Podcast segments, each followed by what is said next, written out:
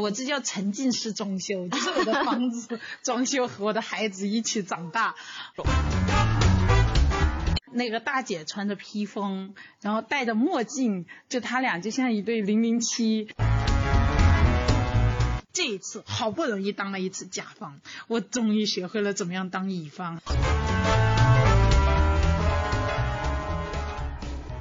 Hello, ladies and gentlemen，朋友们，欢迎大家来到最新的一期全靠硬撑。那么这一期呢，又是我们两个小可爱，我是李欣，我是小样。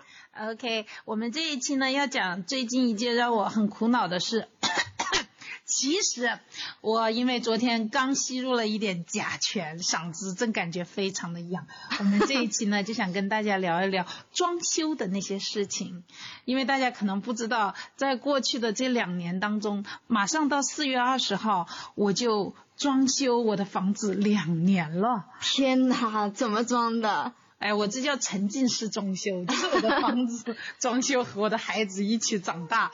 我的天呐，我也快受不了了。但是呢，就是因此，我觉得特别有必要要跟大家分享一下，就是我在装修这件事情上踩的那些坑，以及就是说这件事情它怎样的影响到了我，希望对大家有帮助。如果有朋友们现在正在装修，哎，你听了这个，没准能给你省十几万哟。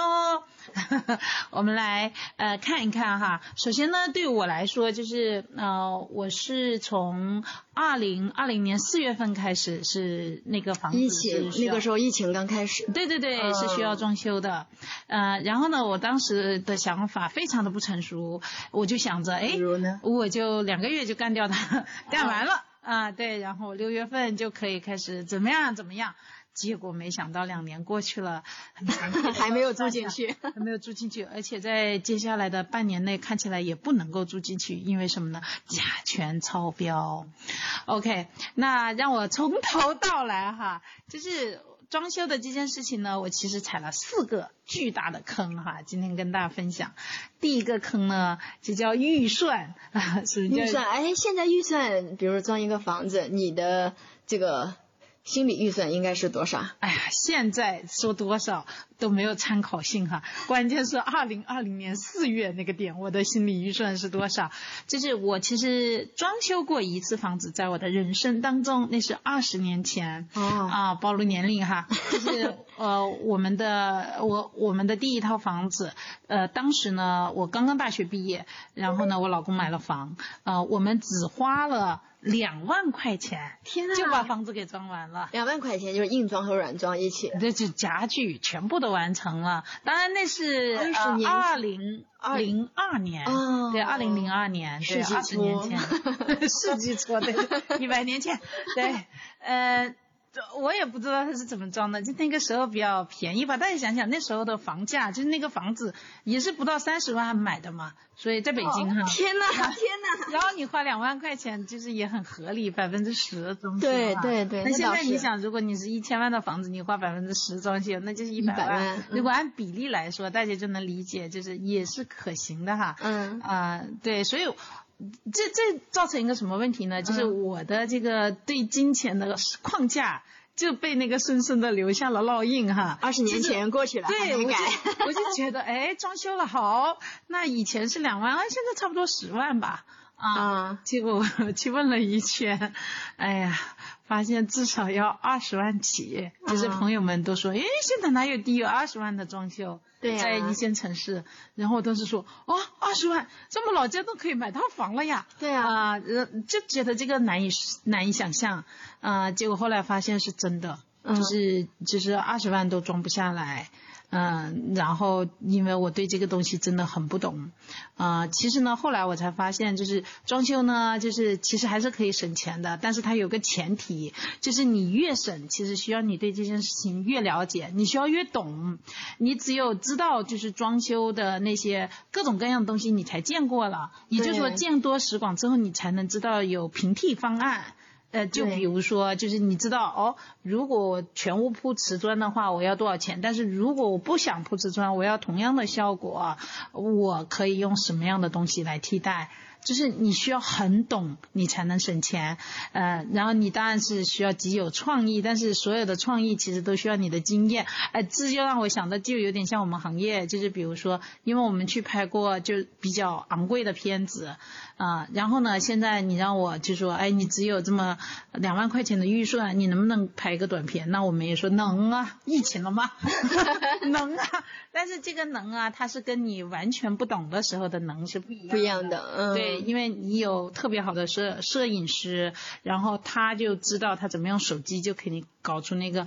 几乎接近，可能会减损个百分之十，但是画面也很炫酷。然后你用的同样好的演员，然后你刷脸，对吧？总之你有方法在两万之内把它给拍出来。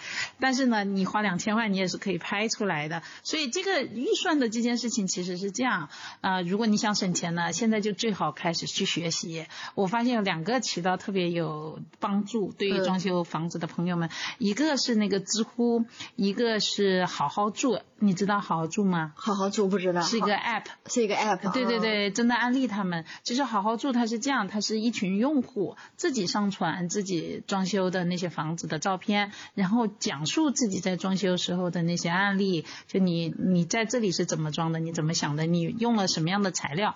你买了什么样的产品？呃，然后上面也有就是设计师去上传他们的这些作品。总之呢，我去年睡觉前从改刷淘宝改为刷 A，好好做，好好啊，好好好好做哈。对，呃，我现在就是基本上就是他们的粉，每天都要看一遍，保持长期的一个学习。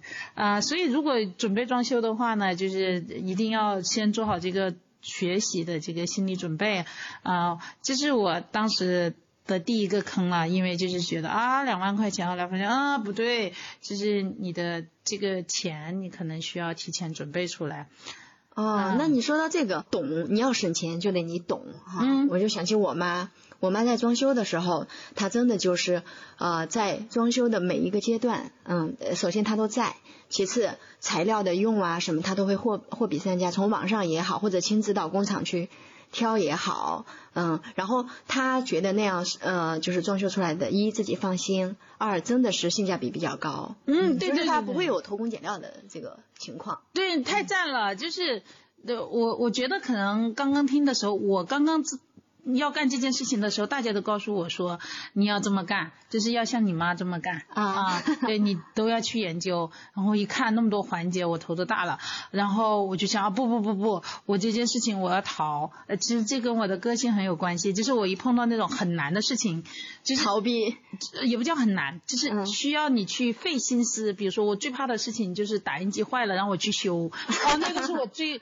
噩梦就是我晚上做噩梦会梦到那个，就你梦到被人追杀，我同时还会梦到被人。是催着修打印机。对对对对，就说李欣，你把这个东西打印一下。哦，我告诉你们，我职场奋斗的动力全是这个，为了避免去给别人打印，很害怕这件事情。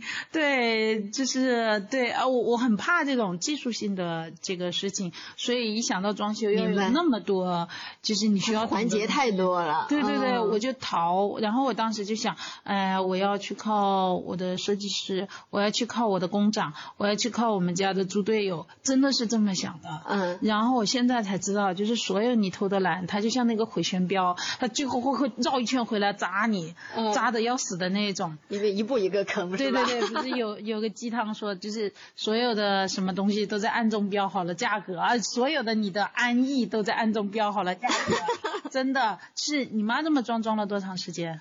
嗯，大半年吧，七八个月。你看看，你看看。就两年，对，你要迎难而上，虽然辛苦，你八个月你也搞定了。像我这样，就是你一开始是躲，然后呢，你发现不行了，你再上，呃，不管谁都靠不住，你那个时候硬着头皮再上，然后你已经有一部分错误的东西发生了，然后你后期想要去补，发现也没法去补。搞到两年还没搞完，所以这事就有点像，就是别人告诉你说，哎，你这个孩子太大了，你还是剖吧。然后你说不，我要顺，我要顺。然后你继续顺了七十二个小时，痛的要死，顺不出来。然后说医生我要剖，医生说现在剖也很危险，但是还是给你剖。然后你剖完之后比别人就是恢复的时间要长得多，就是问题一开始就爽快的来一刀。对，就是你。受了两茬罪，相当于。嗯，就是啊，就是所以这个装修，就是我觉得一开头的心理建设特别关键，除了钱，就是一定是心理上要做好那种，就是说我要沉浸式装修了，我一定要不是有个词特时髦，最近叫局深入局嘛，啊，咱们一定要局深入局，就是真的把自己呃放平心态，变成一个工长，就预备工长的一个状态，嗯，我觉得才能够装好，因为我就是真的吃了这个。亏战线拖得特别长，那我还挺奇怪的，两年了，到底是哪儿出问题？两年还不能做？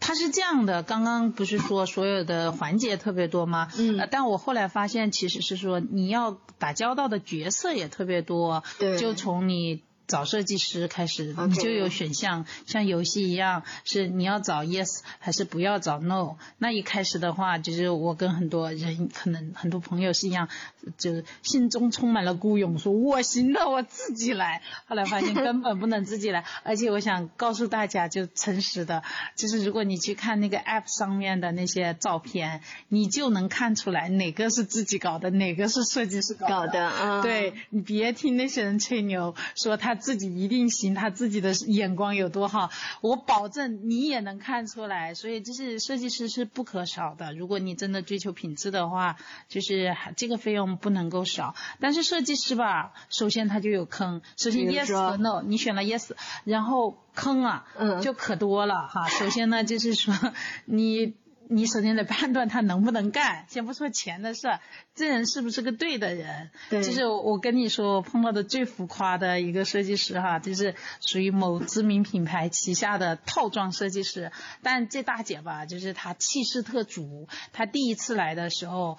开了一个那个路虎，哇塞！然后呢，他的助理给他打开车门，然后助理这个助理长得又高又帅，就非常像总统保镖，对，啊，你能想象那个样子哈。完了之后，那个助理从车上拿出来一个超大的工具箱，就这个工具箱就是像那种出国的旅行箱那么大，二十八的那种，比那个还大。然后我还说这是干嘛来了？然后那个大姐穿着披风，然后戴着墨镜，就他俩就像一对零零七。就气势特别足，对，就走进我家，我就擦破红地毯欢迎他们了。然后他俩进来了之后呢，就是这个大姐就呃还没开始测量，先人家先把氛围搞起来。氛围是啥呢？嗯，这大哥就他那助理，嗯，那个首先把他那个箱子打开了，然后我才发现他那个箱子是特制的，就是它里头并不是空的行李箱，而是有凹槽的那种，每个凹槽是他们的一个呃一个产品，就比如说一个弯头，这个词。弯头，什么是弯头？那个水管的弯头啊，就是就是就是就是那个拐的那个，哎，拐弯的那个，对，各种各样的弯头，然后他们都是统一的橙色，啊，所以摆起来非常好看。这个橙色跟他们这个风格感觉很像，很浮夸，很浮夸，对。然后呢，就是当然也有各种各样的线给你看。就是这都是我们会采用的产品，你觉得哇好牛逼，超级高科技啊！然后就是他把这一套给你做足，然后在你家量了房，然后他俩就走了，然后就意识到他俩没干一件事，嗯，他俩没问我谁住这房子里。对，这关键啊，就是老年人还是小孩还年轻人，对他们需求不一样，是是，他们他们就。根本没有问我谁住在这个房子里头，对啊，需求是个啥？嗯，对，然后呢，他们就走了，真的。嗯，然后我想，哦，怎么会？怎么可能？这个大姐据说干了十几年，还是什么什么设计长，怎么会这样子？然后就等，结果他们反馈的时候也没有问我需求，也没有说是谁住在这里面，一直到沟通到第五个回合，然后我就把它 pass 掉了。嗯，就是就是因为他没问你说这是谁做，嗯，大姐很震惊啊，嗯，大姐说那个呃，我能问一下您呃是因为什么原因并没有选择我们吗？因为大姐觉得他很牛哈，嗯啊，然后呢那个但但最主要的是因为他的图纸特别土，就他的那个设计特别土哈，嗯，但是呃。特别有意思的是呢，那个我后来想想，我还是挑战一下大姐吧，因为我觉得我们这种中年人都需要听到真相哈。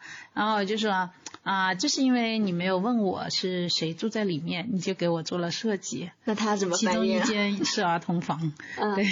然后呢，他说，哦，是这样啊，哦，然后他就嘟嘟嘟竟然讲了将将近两分多钟，大概就是替他自己辩护说。呃，不问你，其实也是可以设计得出来的。根据我的经验，因为我是如此的经验丰富，你那一点对我来说根本不是问题。多大的别墅我都干过，你这一点东西，呃，基本上是这样。然后两分多钟，他听我没有说话，他突然就醒悟过来了。哦，不对，现在我应该承认我的错误。然后他就说，呃，那我现在问你可以吗？然后我就说，不行啊，晚了。然后就把电话挂了。我发现教人做人总是这么的爽。Anyway，这就是第一个不靠谱的设计师，就是你看他的那个阵仗，觉得他是很靠谱的，但是其实并没有。对，但其实他首先就应该问这个房子是给谁来住。对，你你会非常吃惊，就是我因为我跟将近十个设计师联系过，嗯，有五个人都没有问我这个问题，一半的人都没有问说谁住在这里面。真的，你给老人设计的跟跟小孩设计的能一样吗？对吧？我听那个有个，我万一是单亲妈妈呢？对我万一是个袋鼠呢？对吧？天呐，就是他们都不问，就是像刚刚的这个还是挺挺难的，因为就是他，比如说他是设计别墅的，对，然后。你现在是个小户型，你看它别墅富丽堂皇的，嗯，他其实到小户型他就不灵，他就其实不知道应该怎么样处理这些空间，能够满足你的需求，嗯嗯，但是他没有问谁住，我觉得这是一个对对对，那是一个更要命的问题，对，呃，还还有别的坑哈，这个设计师还会碰到第二种坑是啥呢？就是他吧，就是他是这样，他其实完成不了你的需求，怎么讲？就比如说，你跟他说，在这么小的空间里头，我要实现三居室，我有两个孩子，一个猫，对你，你你需要都要考虑到他们，他可能就做不出来。但是他会搞一什么事呢？他仍然会给你出一方案，但这个方案吧，就是你看着不是那么回事，他并没有满足你的需求，但他会拼命的说服你，他的这个方案好。你之所以不觉得他好，是因为你的审美眼光没有到。去年东方卫视有一个综艺节目叫《梦想改造家》，你看过吗？我没有看过。啊，他去年有一期特爆，他这个爆并不是因为他做的特别好爆掉了，而是有一个就是设计师叫陶磊吧，好像是，啊，跑到甘肃去给人做了农村哈，去给人做了一个设计，然后花掉了一百三十二万。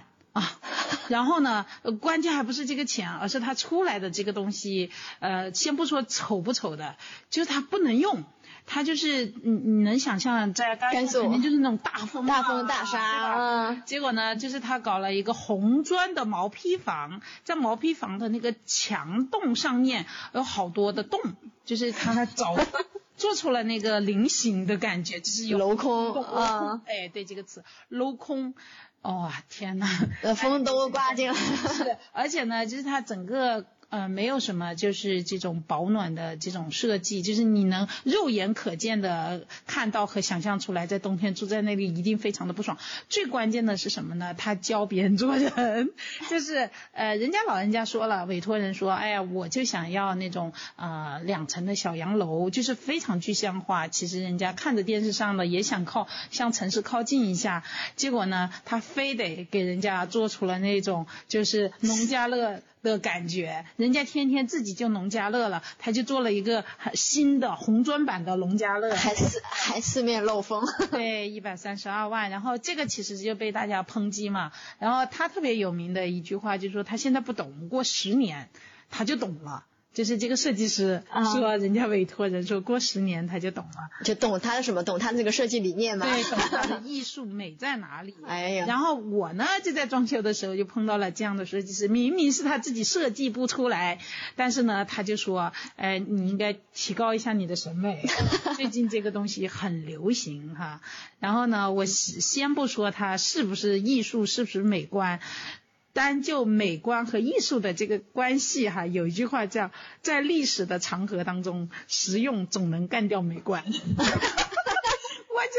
装修行业再再正确不过了。总之呢，就是那个设计师呢就给我拿了一版方案，这个方案呢他没解决我任何的这种就是说要三居的这个问题，相反呢他在一个角落里呃就把那个背景墙搞成墨绿色，然后在上面放了一个墨绿的沙发，哎呀，旁边放了一个墨绿的呃植物凤尾竹，类似于这样的东西，然后在这上面放了一个墨绿的毛毯，我感觉我直接躺上去。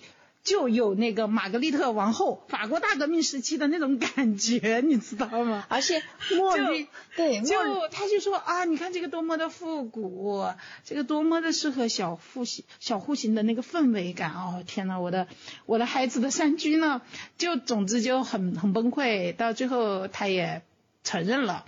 在我把就是我最后选定的设计师的方案给他看，我后来想，哎呀，我还是提高一下这个行业的 审美吧，审美吧，对，我就发给呃工作能力吧，我就发给他看，说啊，你看最后我们找了一位摄影师哈，嗯，他帮我们是这么解决的。他看完之后，这这个小姑娘倒是态度挺好的，她很服气，说对，说确实是我没找到解决方案，这个设计师的解决方案挺好的。啊，那这就是从设计师环节其实就有坑，就是你其实是需要就是要兜兜转转一阵，你才能找到就是适合你的这个设计师。当然你看他的作品跟你比较贴，然后也看他适不适合 handle 就是处理你这一类型的户型，比如说他常常处理。大房子的人，他不一定擅长使用小小房子，嗯，处理擅长小空间的人，他不一定使用能够弄大房子。然后就是看风格是不是他做过类似的。那有的人就是他没有做过美式，他就会拼命的跟你说，哎，其实现在流行的是现代风，他其实就不知道美式应该怎么做。当然我不是要做美式，就是给大家举一个例子哈，这就是容易踩坑。但设计师的这个坑吧，哎呀，你踩了就踩了，嗯。所以，因为你自己慢慢的你会有有有有概念嘛，你自己需要什么样的东西，对吧？别人没有做出来，你就说不对，你就让他一直给你做对就行了。但是工长的坑，哎呀，那个是巨大的坑。工长是什么？工长就是说他管你的设计完之后。他去执行，哎，要执行，他要带一个小团队来帮你把这些东西就从头到尾都弄好。是的，是的。然后这个工长，我的天呐，呃，这是这简直可以说得之我幸，不得我命，就是特别要命，是这么特特别要命。他他们简直就是不急不不计余力的坑你的这么一群人，就是负责任的说这句话，因为我在过去的这两年当中，就是我相信这个世界上肯定有好工长的存在，啊，但是这个好工长呢，至少在这两年当中，我直到昨天才碰到一个靠谱的，他去我家去干别的活去了，一进门就说你家这个怎么搞成这样，这个怎么搞成那样，你这怎么是歪的，这怎么有波浪形？对我说嗯是，就是跟在他后面向领导视察工作一样，说我怎么没有早点遇见你？就是就是你看工长的时候，你完全是就是你看长相猜人品，就基本上每一次都是就是就是人品都是差的，就是你要预测他就是想在里面坑你，因为他们从这个单子当中拿的钱相当少啊，就他们官面上拿的钱相当少，所以他在操作的过程当中，他就不管在哪个环节，他就想呃，比如说能把能不能把成。材材料和成品就是压低一些呀，啊，偷工减料了。对，能不能给你那个多收一点钱？就这就是他们的那个思维方式。还有一个特别让人受不了的，就是你稍微提一点个性化的需求，他就做不了。他做不了，并不是因为他真的做不了，是因为他要达到那一点需求的话，他需要稍微提高一下他的技能，去学一个新的技能。比如说你要求做隐形门。就是小户型里头，如果那个门框老是做出来，它其实就是到处都是门框，看着很难看。如果你能把门框隐藏了，整个空间会显大。然后就是为了做这个，其实它需要在前期它就不一样。嗯，他他前期做那些就是基础工作的时候就不一样，但是他就不愿意去多费那么一点心，即使你跟他说我会多付你这个费用，他也不愿意去学习，因为为那么一点钱，他觉得让他去。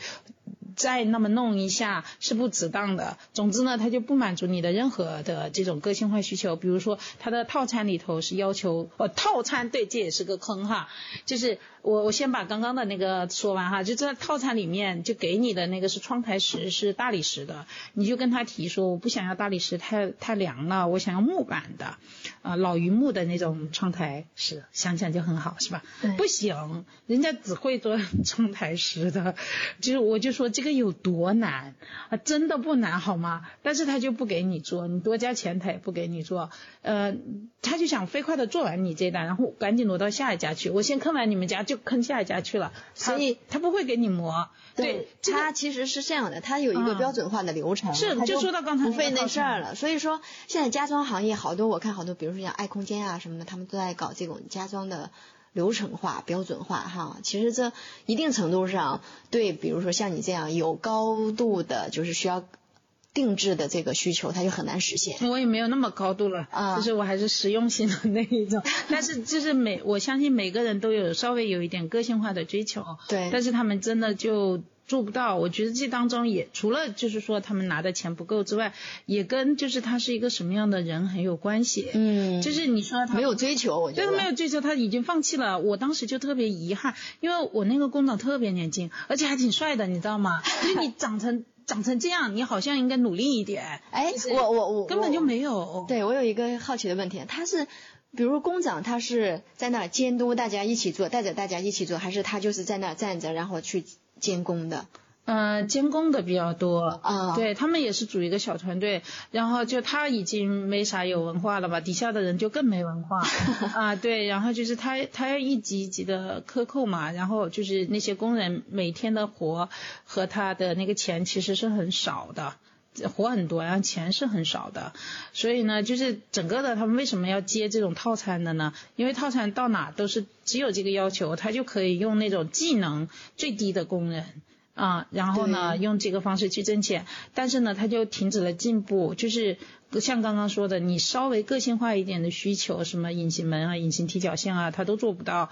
然后哪怕是你跟他要求通铺，他也不给你铺，他也他也。就是稍微费劲一点，就是他会让他手下的人去做。嗯，就他们完全是按照设计师怎么设计的，就是按照公司规定的那个套餐。啊，那公司这就是我踩到另外一个坑，就是不能用套餐，就应该像你妈那样。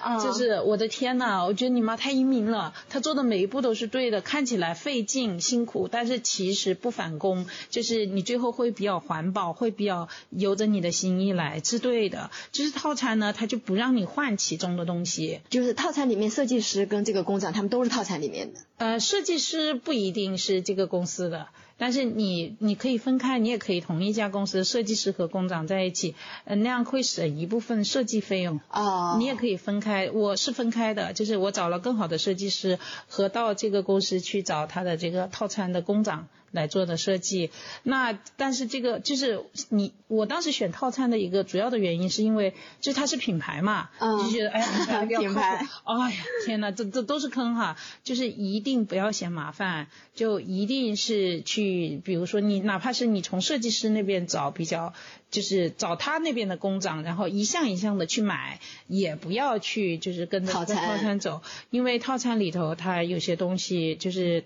嗯，它它不太好，但你不能换。你一旦要求换，比如说它只有强化的木地板，你要换实木地板，它就加特别多的钱，你就不会换了。然后还有就是，比如说它的洗洗浴盆呐，呃，洗手盆呐，其实它跟你的那个尺寸不是完全符合的。就是你可会浪费一些空间，你想那个房价多贵啊，你省那么一点点钱，还有特别特别要命的，就是它没有规定你所有板材的用用法。像我现在为什么住不进去，就是因为甲醛超标。甲甲醛超标就是因为偷工减料。我们做那个吊顶的时候，就我们上面做了新风，那个吊顶的那个大芯板，他给我们用了最便宜、最便宜、最便宜的大芯板，多少钱我不知道，但是那个 不管是我们家猪队友还是。是我都没有在现场，然后就给弄上去了。弄上去之后，现在甲醛到处检测，哎，发现这也没超标，那也没超标，一看是那里头超标了，哇，这个好坑，这个没有办法去处理甲醛，因为它在顶上，它只有非常小的一个风口，然后你你怎么去？除非拆哈，除非重新搞。对，反正就现在这个就僵在这了，就只能是放风，然后放了好长时间都没有用，啊，然后然后。如果投诉的话，可能也不行，也不行啊，因为你当时都已经签收了。所以这是血的教训，就很多人会告诉你啊，水啊、电啊什么重要，但是真正到最后你发现特别特别重要的，就那些其实都可以补，特别特别重要的就是不可以拆的含甲醛的东西，这个我后面会讲，就是第四个坑啊，最大的坑哈，就是这个环保的这个问题。嗯。但是刚刚有说，就是这整个为什么花了两年呢？因为每一个流程你都必须自己熟悉，一旦你不熟悉，对方就会坑你，而且还有一点非常关。间的就是他不会特别有意思，就他们坚决不愿意动脑子，就有些是常识，就你不可能，比如说把那个插座放在那个角落，你放在那个角落，它就会柜子线就会在拉着，就总之就是它是自相矛盾的，你少只要一动脑筋，你就知道不应该这么干。但是他们还是那么干了。呃，我我们家特别奇葩的一个设计就是说，你一开开关，七个灯同时同时亮。我去，你能想象吗？就半夜你去上个厕所，一开，哗，好像家里进了小贼一样，就是全部亮了，呃，特别可怕。我觉得他们就是感觉就是在动脑子，对他要飞快做完，然后到下到下一家。真的是这样，然后就是我之前不是我我学到一个特别重要的概念哈，这一次好不容易当了一次甲方，我终于学会了怎么样当乙方哈，两个经验哈，第一个呢就是我印象特别深刻，就是之前有看托布花的一本书叫《沟通的方法》，对，他在里面讲的特别重要的一个观点就是我们人和人之间为什么要注重这种持续性的沟通，因为人和人不是说我就这一代。单子我就结束了咱俩的关系，而是我是需要跟这个人通过沟通建立一种长期的关系。可以想一想，就比如说他们如果在这个项目当中跟我建立了一种长期的关系的话，那我会很信任。之后我有任何的这方面的需求，我的朋友有这方面的需求，我都会推荐给他们。但是现在只要我的朋友说，哎，你不是刚装修完要把你工厂给我，我就说 no no no no no。不要坑坑别人。很有意思的是，我的其他的朋友也不介绍他们的工长，因为普遍是这样的一个情况，就普遍的工长不太行。所有人都跟你说必须盯着。我的朋友说，你知道吗？就我那天没盯着他，拜托他在路口给我买了两个插线板，我就发现他虚报了六十块，就是走出去十米远的路口他自己买回来的，他就加了六十块钱给我。他说就有这么坑。这个行业，这个行业，对，就之前有一个家具行业的人跟我说。我们行业就是素质最低的行业，我还不敢相信。现在想想也是，因为他们大部分都是这种工程队，就像以前的工程队一样，应该都是一些。文化素质比较低，呃，他应该也有非常专业的团队了。咱们说，咱们花不起那个钱，没有办法见到你们的真容，抱歉哈。我们就说我们这种呃那个蚁民哈，在 这个草根阶层游荡碰到的这些施工队就，是这个样子，让我想到电脑城，就是你你要去什么中关村电脑城看看那种呃苦口婆心的跟你讲这个产品好在哪里，劝你不要买那个价高的，劝你买那个性价比高的人，到现现在他们的。那个小店都给倒闭了，剩下那种全是本来是两千块钱的进货，八千块钱卖给你，然后这辈子就再也不做你生意的人。所以我就想提那个概念，就是托布华那本书里提到无限游戏，就是其实人和人之间，他就是你要建立一种就是说长久的长久的这样的一种关系，然后才可能，比如说在此后，比如说我这一单没做成，可能我下一单是可以做成；我没做成，我可能我的朋友的你做成。呃，就是而且就是一个房子嘛，你想他。如果建立了这种关系，以后有任何的事情都会想办法来找你。当然他们因为因为遇到一个靠谱的太不容易了。对，就是，但是他们不是这样想的，真的。其实我后来才发现，哇，原来好多人都是这样子选择自己的生活，我还挺诧异的。好吧。我特别想不通的就是你刚刚说到了他们的那种冷漠，有点就像那种所谓的在标准线上生产的那种工人，就是感觉都成成为一种机械的动作，是一点脑子都不动了。是的，是的，我我就觉得其实，嗯，说到底就是这个世界，其实到最后，不管你在哪个行业里，我相信在这个行业也有特别优秀的，也有做的特别成功的，嗯，也有从底层，可能人家也是小学。呃，毕业甚至没有毕业，然后勤勤恳恳的做上来，创造了财富的人，我觉得到最后还是人和人之间的不同。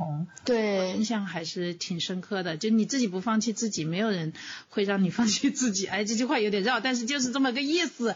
就是我当了一次甲方之后，我自己就知道应该怎么做乙方了。我就检讨我自己以前是不是做完一个单子，对我的甲方就不闻不问了。其实所有甲方的相关需求，我都是可以去服务的。我并不需要对他真的是。是去嘘寒问暖，而是只要我保持这样的开放的姿态，就让他知道，他只要遇到相关的困难，哪怕他是比如说不明白一个梗，他发过来跟我语音说，哎，李欣你来看一下这个梗是什么意思，我觉得也是我对他的一种服务，就是还是还是要就是。乙做乙方这边还是要放开一些，不像以前我就觉得一个项目结束了，哎，我跟甲方就完了，再也不跟他联系了，就不是这样子。我我这次深深的感受到了我自己以前的局限性，就是尤其明显的是我们这种做艺术的人，你知道吗？嗯。就还特别的。高傲啊，清高，清高，对，觉得我们就觉得屈身服务了你们，你们竟然还敢说我做的不好，我以后再也不理你们了，真的。那个设计师吧，就是合作过的设计师，我特别满意，因为我们最后付了钱，用了他的设计，但是。他就是会在我们之后有问题的时候，就很小的问题问他的时候，他就不怎么及时回，甚至有的时候就忘记了回。他可能就觉得，哎，我这单买卖已经做完了，你再问我，可能你还需要付出一些。呃，就是，所以我觉得这个就是我学到的巨大的收获，就是怎么样去做一个好的乙方。就是你还是需要服务好对方所有相应的这个需求。对，嗯，就是特别遗憾的一件事情，这个必须要自己在那个位置上才能感受到。这也不是说别人说就是你怎样能够在职场上有最佳表现，就你真正去当一次老板，你就知道你应该怎么样去服务你的老板，你 自己去创一次业。别人是这么说吧，你就知道怎么样去服务你的老板。对啊，我我现在是觉得有道理的。我之前我以前碰到一个大姐，在我还没有创业的时候，我就看见她辅佐呃我的老板，我就觉得她怎么可以这么的那个尽心尽力。然后后来我就理解了。对，这是两个坑了，是吧？我踩的第三个坑是什么呢？我踩的第三个坑呢，就是，唉，这句话有点羞耻哈，但是说起来。呃，就是还是你要了解你自己，就是怎么讲这个，嗯，就是因为在装修的这件事情，它特别有意思的话，是你有好多种选择，就你会看好多案例，你会今天对这种东西，明天对美式东西，你知道风格他们有六种主流的吗？嗯，美式，美式对，嗯，法式，中式，日式对，中式，哎，我老忘记这个。地中海，这个地中海对，呃，就是他们有啊现代风，北欧哈，就是他们有这么六种很主流的，嗯，但是你去看案例的时候，你会发现每一种都很可爱，天哪，天哪，就像六个美女站在你面前，谁都想娶回家，对，但是后来是不可能的，然后找找哪一个下手？对，然后 我知道一个大爷特别极端，就在我们胡同里，啊，这大爷呢，就是他自己也做生意，然后他也有拆迁房，分了分了一大笔款。然后他在郊区就是买了一千亩地，然后起了三层楼。你就可以想象，有钱人啊。嗯，上次我看到那个视频里头呢，他就给记者看他的每一层，他家装修特有意思，就是每一间房装成一种风格，就这间推进去是白宫，那间推进去可能是拉斯维加斯的赌场，然后下一间日本核实，就特别 就特别开眼界。多元啊。对对对，然后就是呃开个玩笑而已了，就是我觉得在。这个过程当中呢，就是我我还是会会有那种被迷惑的时候。你本人是喜欢什么风的？我本人喜欢日式。哦，是吗？因为我觉得它比较 比较清新，然后日式又比较温暖。啊，你怎么一讲到日式，我直接想到的就是要收纳。对，就是说到这个，我还想起来，就是日式当中有一个，就是被大家就是。鼓吹哈，就是那个下沉式玄关啊，你们家有没有做？就日本人他们一进门的那一块其实是比其他地板要低的，低的，嗯，因为你在那里换鞋，那个泥沙就不会带到家里面来。对对对对。哎，想起来非常好，但是对我这种人来说呢，就是我刚刚说到的，就是一定要了解自己。我看到确实是动心的，我我后来想一想，哎呀，这个我再过二十年就是个老人家了。到时候这个轮椅能不能推上来啊？推到下层是玄关上不去了。而且日式的那个玄关下层是玄关可没有像那个就是给残疾人，就没有残疾人的那个轮椅哦。哎呀，我的天呐，对，这是不行的。哎呀，所以想的有点远。哎，一点也不远。二十年以后，我现在发现房子的那个装修周期就是二十年，就是二十年之后就重装哈。我的那个两万块钱的房子，两万。块钱装修的房子，对，重新装了，没法看了，必须重装，丑的不像个样子，然后也脏了，也破了，对，这是二十年的寿命。然后，所以这个房子我如果是今年装的，那再过二十年，等我六十五岁的时候，对，是不是应该用上轮椅了呢？我确实应该考虑能不能推上下沉式玄关。哎，这样可不可以过得去轮椅？对，然后我还呃，因为去年。学习了嘛，就在厕所旁边要有那种扶手嘛，就是说你怕你站不起来。哎，是这样的。还有，你知道吗？在洗澡的时候，你可以在后面搞一个下翻式的座椅。